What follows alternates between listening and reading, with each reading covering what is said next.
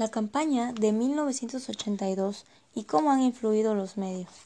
La crisis del 82 fue un periodo en el cual Chile, cuyo en una recesión económica debido al decadimiento y la recesión económica a nivel mundial, ya que con la llegada de Augusto Pinochet en Chile lideró los precios y comenzó a exportar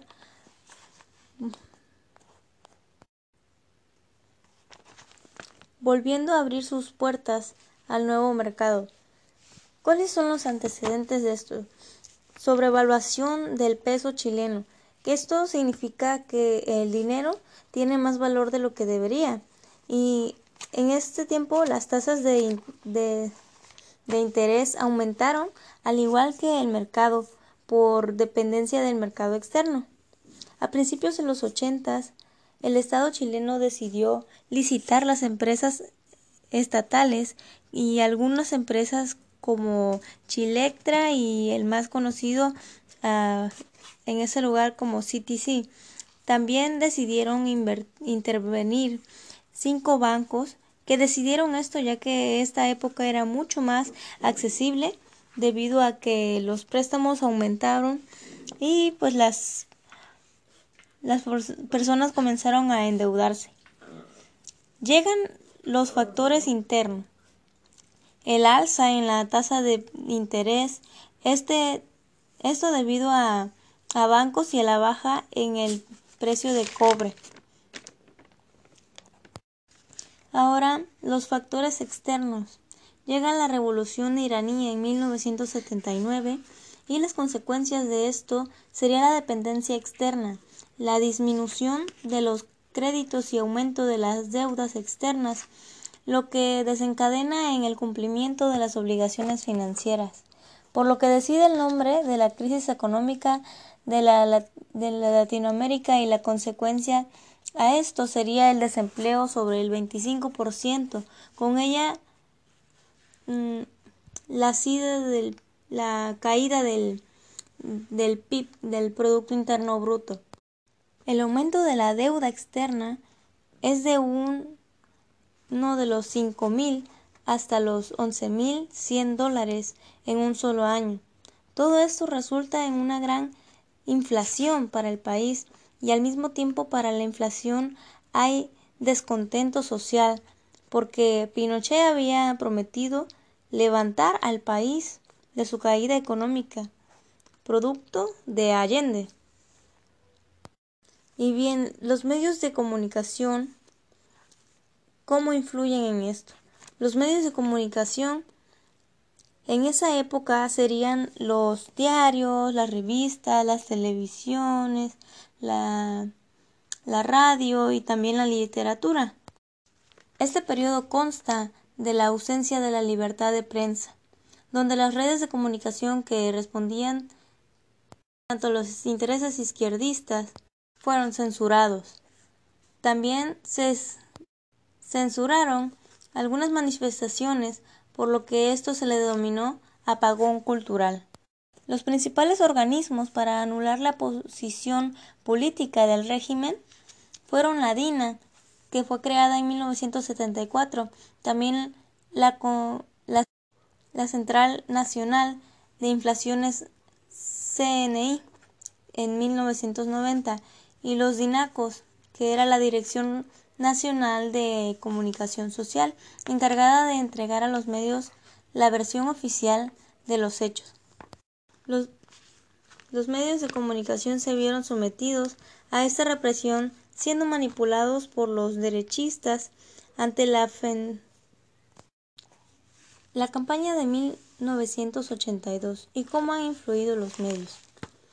La crisis del 1982 fue un periodo en el cual Chile cayó en una recesión económica debido al decaimiento de la recesión económica a nivel mundial, ya que con la llegada de Augusto Pinochet, Chile lideró los precios y comenzó a exportar, volviendo a abrir sus puertas al nuevo mercado.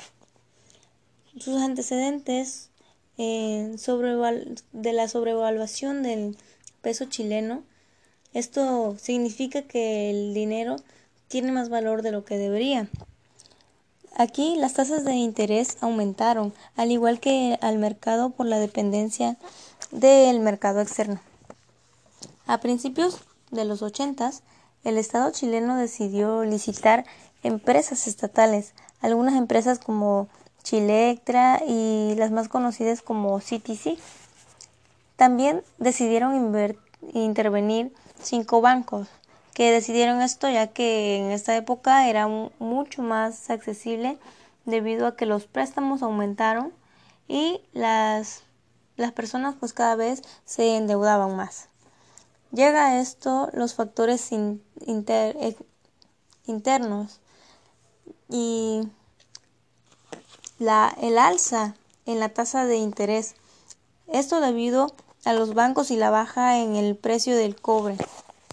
Dentro de los factores externos, la revolución iraní en 1979 y las consecuencias de esto sería la dependencia externa la disminución de los créditos y el aumento de las deudas externas, lo que desencadena en el comportamiento de las obligaciones financieras, por lo que decide el nombre de la crisis económica de Latinoamérica y la consecuencia a esto sería desempleo sobre el 25%, con ella la caída del PIB, el Producto Interno Bruto. Pero ¿qué era el dinero para esta época? El aumento de la deuda externa es de los 5.000 hasta los 14.100 dólares en un solo año.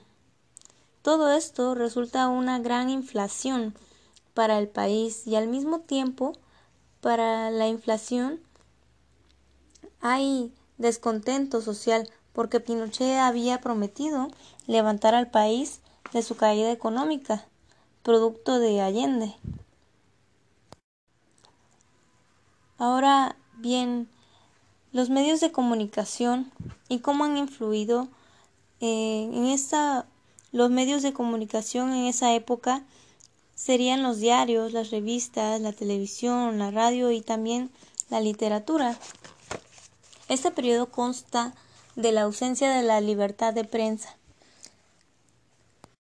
donde las redes de comunicación que respondían tanto a los intereses izquierdistas fueron censurados.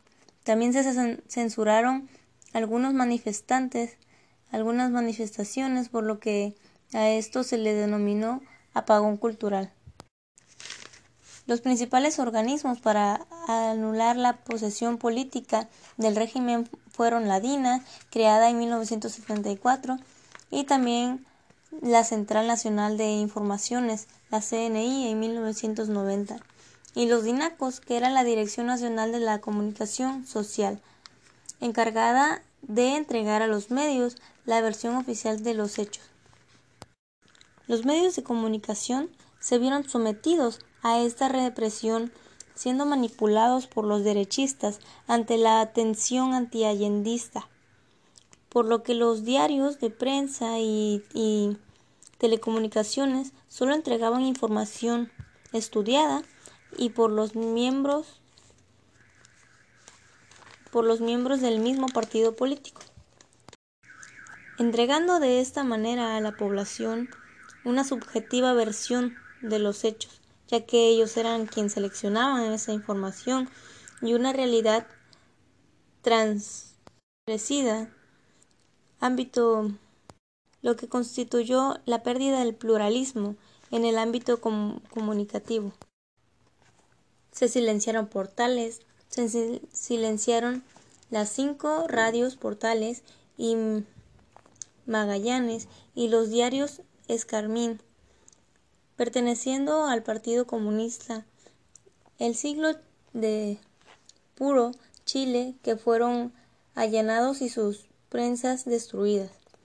El Mercurio y Copesa, consorcio patrocina